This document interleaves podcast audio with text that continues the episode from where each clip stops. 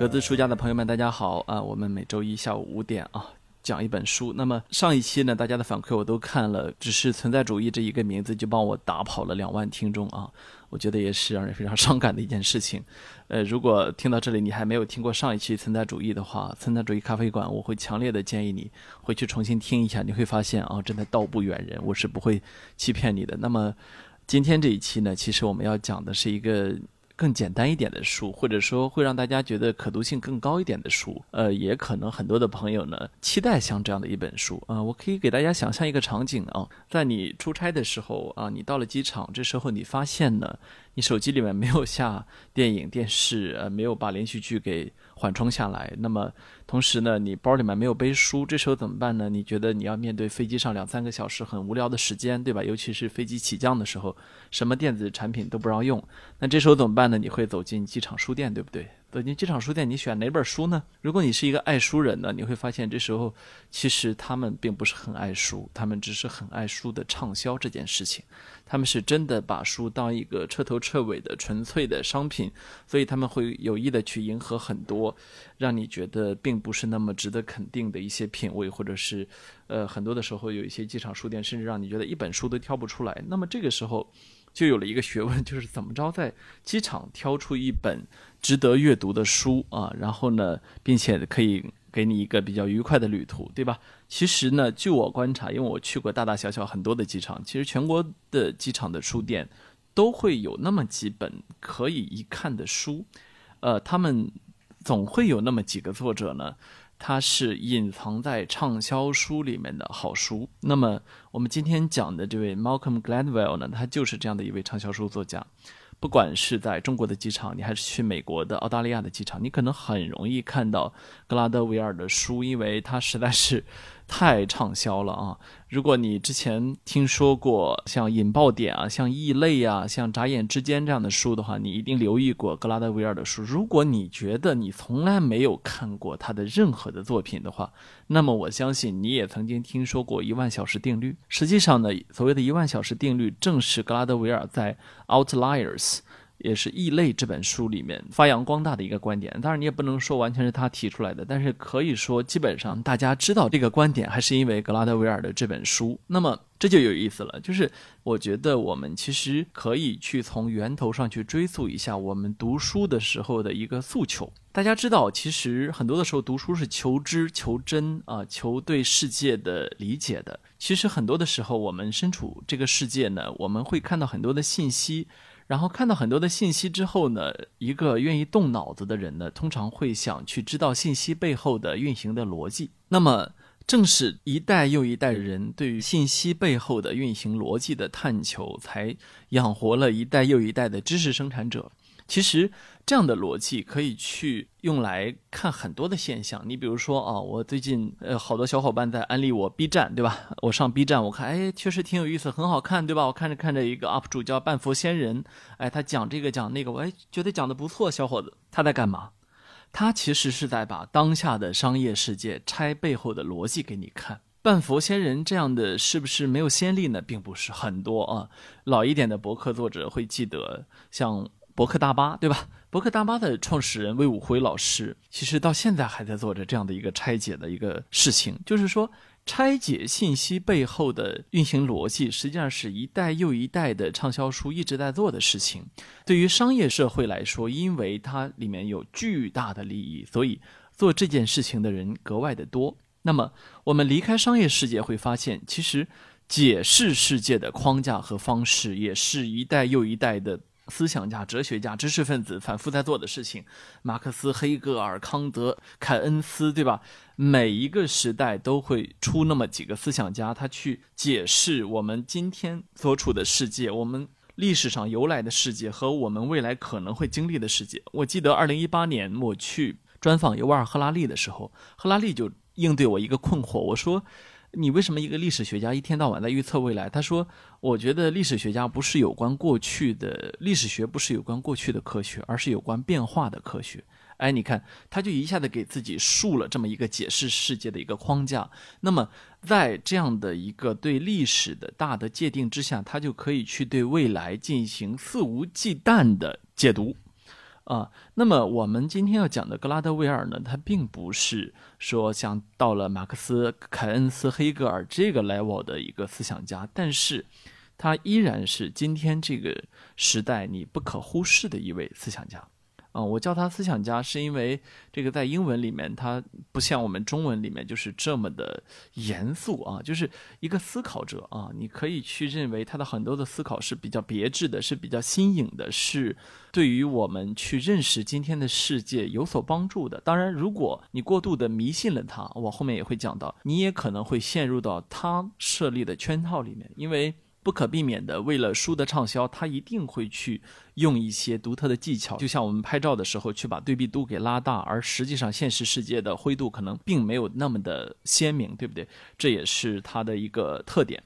还有一点让我决定去推荐他的原因是，呃，我认为一个大的时代背景是我们现代科学始终在不断的进步，学术界。对于我们很多问题的认识是不断深入的，在这一点上呢，科学是非常公平的。就是说，你如果是一个一九二零年的科学家，无论如何呢，他达不到二零二零年的一个普通的具有科学常识的公众对于世界的认识更加的客观理性。因为什么？科学没有进步到那份儿上。所以，格拉德维尔这样的人，他去吸取了学术界最新的科技成果、研究成果，或者说他们的一些最新的想法，放在他的书里面。这对于公众去接近那些最前沿的、最先进的，对我们这个世界解释的到目前为止最好的一些理论的时候，他搭了这样一个桥梁，他搭了一个非常非常好的一个桥梁。那么，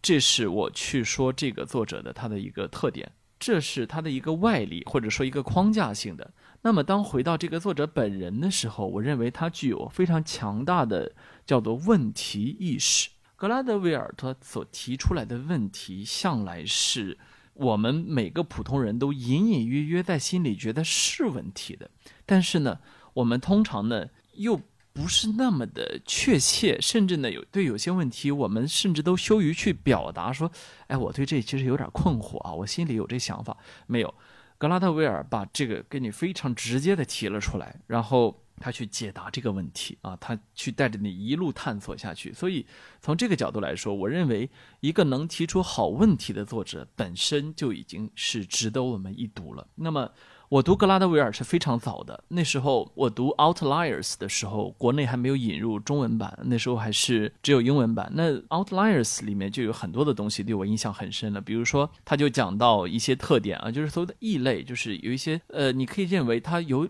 某种程度上有点反成功学，就是成功学，比如说认为你只要努力，你就会有成就，你就能够取得成功。呃，格拉德维尔呢，他就认为不是的，比如说他认为你如果是这个。秋天比较晚的时候，十月生的孩子。你就很可能不如七月生的孩子有成就，为什么？因为七月生的孩子会提前接近一年上学，而十月生的孩子会晚接近一年上学，就是这差不多一岁的差距就能够让人生体现出差距来啊！他会有这样的反成功学的一个东西在里面。另外呢，他就会分析。那时候我印象最深的是他分析我们中国好多华人好多的奥赛得主，就是国际数学奥林匹克竞赛的金牌得。主，他说：“为什么中国南方的华人会有那么多啊？”他就分析说：“其实南方呢是这个水稻文化，这水稻文化呢经常是一年种两季甚至三季，所以他们几乎是全世界最勤劳的人的后代。”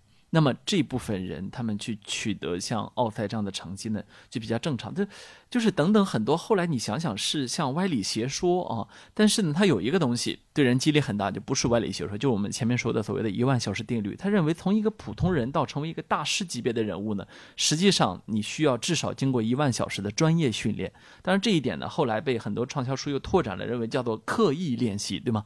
那么，为什么必须要经过一万小时呢？是因为统计学显示的。格拉德威尔分析呢说，即便是莫扎特从四岁就敢摸钢琴，但是他真正的第一首成名曲是什么时候呢？是他十四岁才写出来的。再比如说比尔盖茨，是吧？你都知道他是二十岁左右从哈佛大学直接辍学创业，创办了微软。那么你忽略的是，他从小生活的地方边上是有计算机的，而在盖茨那个年代。全世界绝大部分人根本不知道计算机是什么玩意儿。盖茨已经在他上学之前摸了超过一万小时了，等等等等，很多这样的就是会很励志。你明白我的意思吧？就是说，哦，其实无论是任何人都必须要老老实实的去奋斗，去进行专业上的洗礼，去在专业上面去打磨自己啊，等等。所以一类那个书呢，后来。可以说是叫大获成功，但是格拉德威尔呢，真正的第一本一面试就立刻就引起了某种程度上轰动的，还是他的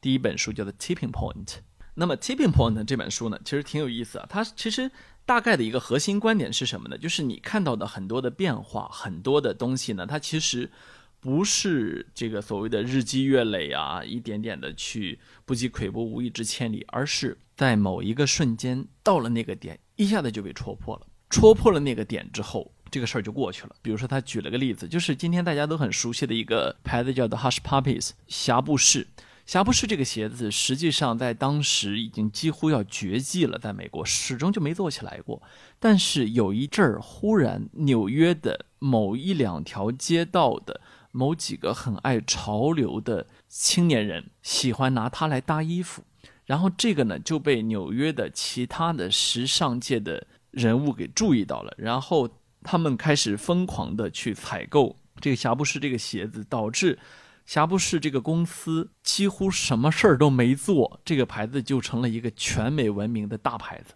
就是有一个 tipping point，就是这些小孩在纽约的街头穿这个鞋子。其实你国内也可以举出一个类似的例子，就是我们的回力鞋，对吧？有一天忽然呢，它又重新火了起来。为什么？其实它忽然成为了一些叛逆者，一些稍微的具有一点点反叛精神的人，他们把这个东西给带起来了。当然我没有去研究的很细啊，大概举这么一个例子。他还举了很多很多的，就是所谓的如何让一个东西在社会上流行起来。你比如你卖个东西怎么流行起来？你推广一种理念怎么流行起来？你去。办一个公司怎么着，忽然火起来等等，所以那个时候格拉德威尔报得大名，就是因为他直接的解决了商业社会的一个痛点，就是我新做一个东西，如何让它跨越线性增长，进入直接的指数级的增长，成为一个超大型的公司，对吧？就是。格拉德威尔呢，他在这方面呢是是非常非常擅长去讲这些故事的。他把这个，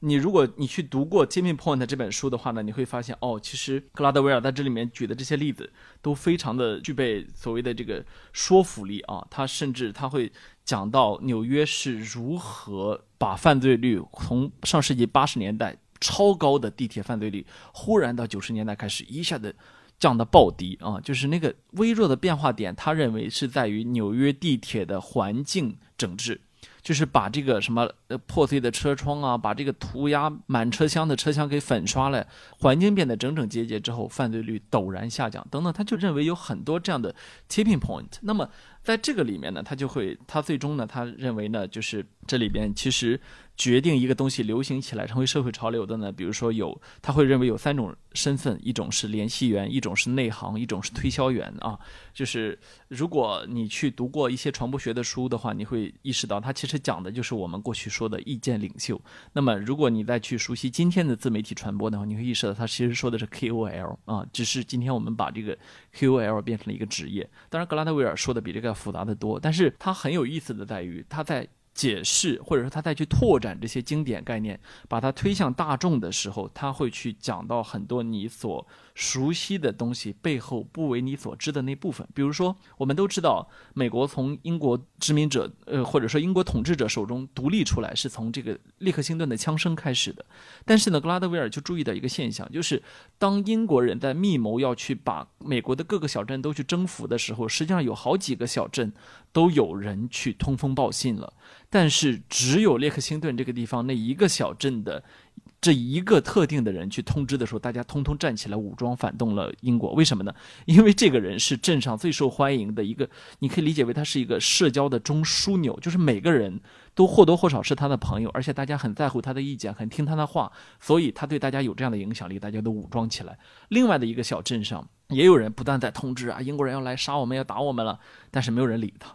啊，所以就是可以认为美国的独立运动实际上是也是从这个所谓的信息的意见领袖这里开始的。那这个就会让我们对美国的这个独立运动会有一个全新的一个想法，就哦，如果当时美国没有这么个人呢，那英国人会不会就顺利的踏平了所有的小镇，也就没有今天的美国了呢？历史没有假设，但是历史有很可能这三个字，对吧？所以格拉德维尔呢，他在这个层面上呢，他具有很强的。这种现实说服力啊，当你去拿他的这个所谓的联系员、内行推销员这样的观点去看待流行的时候，你还可以去联想到，比如说为什么在今年春天或者去年冬天到今年春天，直播带货这件事情忽然火了起来呢？你可以认为，其实李佳琦和薇娅就是格拉德维尔这个书里面他介绍的内行和推销员，就是他们同时身兼着内行和推销员这样一个身份。结果导致了一个数千亿产值的一个风口忽然之间飙涨了起来。那么你会反驳说：“哎，那我觉得其实淘宝啊、拼多多啊、京东他们这些商家，他们这些大的平台做了很多的努力，李佳琦和薇娅只不过其中的代表而已。你这样说有点有失偏颇。”对。如果你提出这一点来，会证明你其实在反思格拉德威尔的观点，就是他其实是有这样的一个特点的，就是他的观点，如果你要细推敲的话，你会提出你的观点，但是一点都不妨碍格拉德威尔改变了你的思考问题的方式，这很有意思吧？他是让你去重新去审视你看世界的方式，并且是通过一种叫反直觉的方式。大家注意。反直觉的方式实际上是比较符合科学的方式，所以如果像格拉德威尔提出的一些观点让你觉得不舒服的话，你可能首先要做的事情是检讨你自己，就是说你还有没有去接受不同的信息的、接受全新的思考方式的、接受新的框架的能力，以及在你反思过自己之后，你再去反思他，你别骗我，对吧？我不可能被你的思想给统治啊！这是我们读书的时候跟作者之间一个很有机的对话。那么格拉德威尔他在国外他火到什么份儿上呢？举两个例子啊，一个是前一阵儿这个 Black Lives Matter 这个事情的时候，崔瓦就是著名的 Noah Trevor，他呢有一个十八分钟的独白啊，在微博上我看转发到了七万五。他这个独白里面实际上用的就是格拉德威尔的一个分析的框架，认为呢。在守法者、公民和社会契约之间是有一个三角关系的。那么，当有一方去破坏它的时候，另外一方就会破坏另外一件事情啊，很有意思。这是他对崔娃的一个影响。还有呢，就是 HBO，据我所知，马上要去上演一个剧，就是以 Outliers 为蓝本的。那么第一集就是我们中国受众比较熟悉的美国的疾控中心的主任夫妻博士，对吧？这也是格拉德威尔的一个贡献。那么。我们说了这么多，我反复的再去介绍这个作者和他以前的观点、以前的分析方式的时候，我们需要去回到他今天的这本书，叫做《陌生人效应》。这个书呢，本周注意是本周将会由中信出版社来出版啊。那么听到这里的朋友，我相信你已经对我的节目非常有诚意了。注意不要在留言区说啊！但是我问中信要了十本书送给大家，嗯，这十本书我会在两天之内直接公布名单，所以如果没有进入名单的朋友，你也不要犹豫，立马去购买啊！那我我没有打算成为购书界的李佳琦，但是这个书我觉得起码会让你觉得读起来还蛮爽的。那么其实《陌生人效应》这本书呢，它首先我们说它的问题意识，它要解决的是一个什么问题呢？就是如何面对陌生人的问题。你看，这其实是个很大的问题，因为无论你这个人有多少朋友，你其实一生中要面对无数的陌生人，你要跟无数的陌生人打交道。只要你是一个社会人，你是一个工作的人，你会反复不断的去面对你要跟陌生人打交道这件事情。那么，跟陌生人打交道的时候，他有无数的方面。我觉得格拉德威尔这本书呢，比他前面我说的这所有的书写的都有一点好看。他这本书的可读性。超过了，远远的超过了他的第一本书《Tipping Point》。《Tipping Point》引爆点那本书，那时候可能格拉德威尔还不是一个非常成熟的作者啊。我们需要稍微介绍一下他的背景，就是格拉德威尔实际上是大概是一九八七年，他是一个加拿大人啊，大概一九八七年就进入了《华盛顿邮报》，直到做到了《华盛顿邮报》的叫所谓的纽约分社的一个社长。那么到后来一九九六年的时候呢，他进入了。著名的《纽约客》当了专栏作家，他到了二零零零年，他就出版了《引爆点》啊，就是他的很多的所谓的第一本书。那么，零零年的书和他这个二零二零年的书的区别是什么呢？区别就是我认为他的叙事技巧大大的加强了啊！这些年他不断的作为一个畅销书作家的身份的，让他更加的懂全世界读者到底都在期待一些什么，全世界读者到底都在想些什么，对吧？那么这本书呢，它最吸引我的就是它一个又一个。非常非常精彩的故事，我也不怕跟大家剧透，我就说这么几个故事啊。第一个呢，就是在二战之前，那时候英国的首相叫张伯伦，那时候英国首相张伯伦呢，他觉得自己是个非常勇敢的人啊，他就想去联系希特勒，他要去见到希特勒，他要去当面判断希特勒是个什么样的人。啊，做了非常勇敢的举动。那时候全世界都非常的赞叹他，所以张伯伦一次次的去见了希特勒。通过跟希特勒的面谈，他确定了一件事情，就是希特勒只想侵略捷克斯洛伐克这个国家，他对于再次发动世界大战一点想法都没有。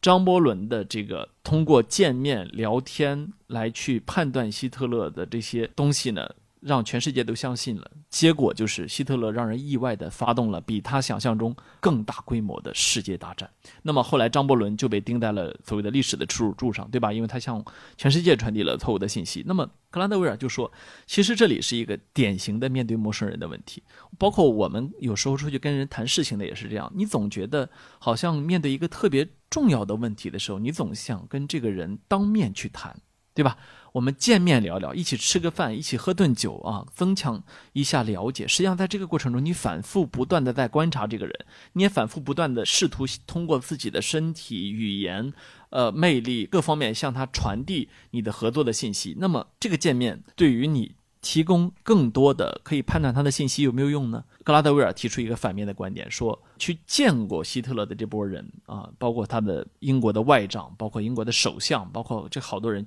几乎通通做出了错误的判断，反而是在家读文献、读报纸的什么丘吉尔这些人看准了，知道希特勒是个恶魔啊，就是见过他的人反而被他给误导了啊，这就是陌生人效应里面一个很有意思的点。那么他又举了一个例子，就是在冷战期间，古巴有一位很高级别的间谍叛逃了美国，叛逃到美国去之后呢，他点名去见了中情局原来驻古巴的一把手。啊，然后见到那个人之后呢，他跟那个人说：“你们在古巴的所有的间谍，其实都是双面间谍。就是说，美国派往古巴的所有的间谍，其实都是卡斯特罗的人。所以，以至于后来到什么份儿上呢？卡斯特罗为这些人在这个执行任务的过程中，一直都在拍视频，最终剪成了一部纪录片儿，就是在古巴的美国间谍们这个。”各种交易啊，各种在公园里面张张望望见到一个线人啊，各种拿公文包偷偷塞材料，这过程全部都被卡斯特罗拍下来。为什么？因为本来就是都是他的人，所以全程中情局拿到的古巴的信息都是卡斯特罗表演出来的，这很有意思吧？更有意思的是，中情局内部有一个女的情报员，人称“古巴女王”，因为她十几年来一直都是。在兢兢业业的做着很多跟古巴有关的信息啊，直到后来呢，到他被捕的时候，他那个终于露出马脚来的时候，大家发现他的弟弟、他的姐姐都是中情局的人，都不知道他有这方面的问题。他的男朋友也不知道他是一个古巴的间谍。更夸张的是，当你去回溯这个人的职业生涯的时候，你发现他处处都是漏洞。他甚至连自己要休假。度假的时候，他的休假地点都是去古巴。他在那里接受了卡斯特罗的嘉奖，跟卡斯特罗聊天还拿到了古巴的奖章。那么这一切本该早就让中情局是怀疑，但是呢，问题在于大家都熟视无睹，没有去想过这个问题。你看，还有这个，他举了一个例子，是说这个一个美国诗人，一个美国女诗人，她在英国自杀了，在英国自杀。呃，是那是一九六二年。那么他自杀的时候呢，他是用开把家里的煤气打开，然后最终燃烧，呃，通过吸一氧化碳，的面朝下，然后死去了。格拉德维尔分析说，如果他不是在一九六二年，而是在一九七五年自杀的话，那他很可能不会死。为什么呢？因为那时候英国已经不用这种产高一氧化碳的煤气，而是全民改成天然气了。回到美国也是。旧金山金门大桥一直是美国人自杀的一个朝圣地，但是呢，美国人直到二零一八年才反应过来，在金门大桥那下面装了一个防护网，从此之后那个地方自杀的人少了很多。就是说，实际上也有证据表明呢，就是大部分的自杀者在被救回来之后，再次尝试自杀的比例很低。那么到在他一下子想不开的时候去自杀的时候，他很便捷的可自杀的这个条件对他来说是非常重要的。如果没有，他就死不了啊，就很有意思。还有一个例子啊，我忍不住跟大家分享，因为这本书的故事性真的太强了。这个例子其实也解答了我很长时间来的一个疑惑啊，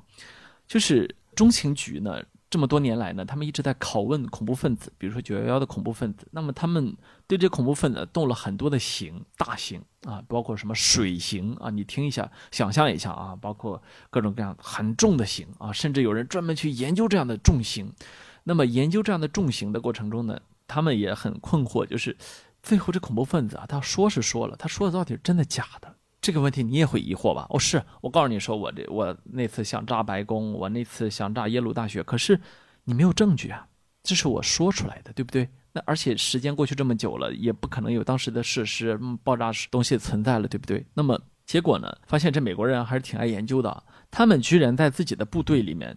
对自己的战士也做这样的训练，就是他们会用刑。会对自己的战士用刑，那么用刑呢？当然是大家默认的，都知道的。然后只是说看你接不接受得住考验等等。结果就在这个过程中呢，有人专门像人类学研究一样的去研究了这群战士，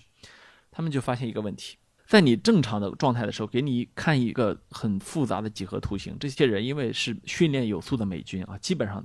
过个几分钟之后，徒手马上能画出来。但是呢，他们接受大刑之后，哪怕他们知道这个刑罚是一个测试而已，并不是真的落到了敌军手里面去，他们再让他去看了这个画，再去画的时候，几乎画不出来。所以就这就导致了一个结论，就是当你受了很残酷的精神和身体虐待之后，其实也许你的大脑是暂停工作的，是罢工的。那么在这种情况下，你用了。大刑啊！当然，我们知道，我们抗战阶段也是有很多的人是用刑来去逼供的，对吧？刑讯逼供这件事情到底管不管用，在这里面是打了一个大大的问号。你看，格拉德威尔再一次的反了我们的常识。有人类战争以来，刑讯逼供都是一个很常见的事情，但现在他质疑了刑讯逼供的价值，就认为人在刑讯逼供之后根本不是你自主的，是你的脑子本身就被破坏了。你的大脑受过严重的精神创伤之后，你都记不住东西，你怎么能在这时候准确的说出作战地点、当时的密码、当时的人员呢？对不对？所以就值得怀疑。对普通人来说，就有另外一个问题了，就是你会不会有喝酒断片儿的经历，对吧？我我是有过几次喝酒断片儿的经历。那么喝酒断片儿这样的体验，它到底意味着什么呢？比如说。酒后乱性啊，有很多的这样的案子。酒后乱性的人到底是应该赖这个酒呢，还是说这个赖这个人呢？到底应该怎么判这个刑呢？他们就探讨了很多很多像像像这样的问题。那么在探讨的后来的时候，就不得不引出了一个特别有意思的一个话题，就是你如何去判断说谎啊？我那天在自己的微博上去问了大家一个问题，我说你认为自己有没有能力去？辨别出来别人在说谎，如果有的话，你的办法是什么？呃，我很欣慰的看到我的微博的粉丝里面，差不多超过百分之九十的人都认为自己是没有这个能力的，剩下的百分之十认为自己有这个能力的，大概就是说啊，比如说说话的时候眼睛一直向右看，或者说说话的时候这个眼神飘忽不定啊，什么忽然结巴等等啊。实际上呢，呃，目前为止的心理学研究并不支持这样的观点，就是认为。当人说谎或者不说谎的时候，你通过面部表情是看不出来的，就好像当年张伯伦判断不出来希特勒在蒙他骗他一样，就好像那么多年中情局的训练有素的专业人士始终没看出来他们的线人、他们的同事实际上是他们的敌人一样，就是训练有素的专业人士也做不到，因为这件事情就是奇难无比。包括我们在制作测谎仪的时候，也许我们对于什么是谎。就是以及人说谎的时候，哪个指标、哪个东西会变化，也许都是有误解的。那么格拉德威尔到这里，他其实大大的挑战了很多普通人的想法。你看，其实我生活中认识过一些很自信的人，认为说啊，我看人很准的。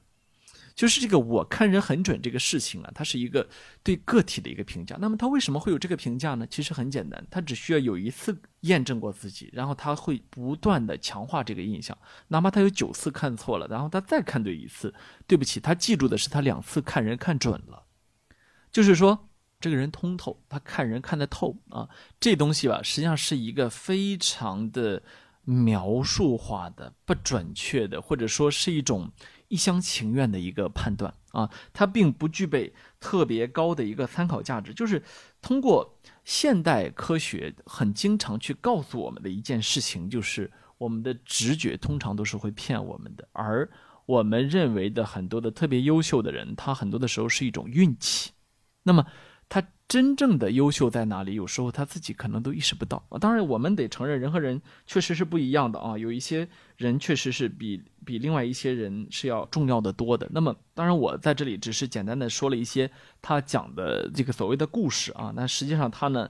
他在这个过程中，他不断的讲了很多的道理。他甚至呢，在这个书里面总结出来了，这个人这一生中啊，就是。在跟陌生人交往的时候的一些这个所谓的模式啊，一些所谓的一些所谓的原则啊，比如他这里面他说了三个大原则和十二个所谓的陌生人效应，就是他认为呢，在人际关系里面，我们是存在着一些很普遍的教训的，而这些教训其实不光存在于我们跟陌生人的相处中，只是陌生人呢。教会了我们这些道理。那他认为，在所谓的亲密关系啊、工作关系啊、商务啊、谈判甚至政治关系当中呢，实际上要保持清醒是是是非常困难的。但是呢，正是因为这个困难呢，所以这个问题呢，他才值得去去反复的去思考、去研究啊。他的研究呢，在这本书里面同样表现出了他以前书里面很常见的一个特点，就是他。从来不会去避讳我们熟视无睹的场景和熟视无睹的问题，他会去直戳我们真正觉得有需求的东西。比如说，对我来说啊，这个喝酒到底意味着什么？喝酒断片到底意味着什么？我认为格拉德威尔是目前为止我看到过的关于喝酒断片解释的最好的。嗯，我不去给你剧透他到底怎么解释的，但是我觉得他解释的非常好，包括他对于。所谓的虐待啊，刑罚来去让别人逼别人招供这件事情的一个反思，以及他对于这个所谓的降低犯罪率啊、降低自杀率啊这方面的思考，其实是如果你去读他的几本书，你会发现这些问题反反复复的作为话题出现在他的书中。为什么？你可以看得出他始终在思考。那么这本书呢，他实际上写了差不多三年的时间，做了大量的采访和写作工作。我觉得这是。国外非虚构写作好，这种真正顶尖的作者，一个很大的优点就是他们会真的扑下心来，下很多的功夫去访谈、去去去采访、去实地调查。另外呢，就是。他们不会去避讳说，哦，我自己在专业上有很多很多的不足的地方。他们会去找到大量的专业人士，他们找到真正的心理学家，包括美军的研究的这种这种顶尖的专家，他们也会去找到历史学家等等。他会去把最新的研究成果去应用到我们对日常生活的这样的研究当中。我认为这样的人实际上是我们作为现实世界的一个桥梁。那么，所以。零五年的时候，他就被《时代》杂志给评为全球最具影响力的一百个人之一啊！这其实是很难得的一个荣誉。你要要考虑到他只是一个写书的，对不对？那么他为什么通过写书有这么大的影响力呢？我觉得就是因为他的书本身呢是存在这样的一些魅力的。我前面也跟大家说过，实际上畅销书呢也是一个不容忽视的一个领域。那么但是呢，畅销书里面呢大部分都是垃圾。格拉德维尔的书呢，我认为呢，他非但不是垃圾，他还值得好好的研究一下。当然。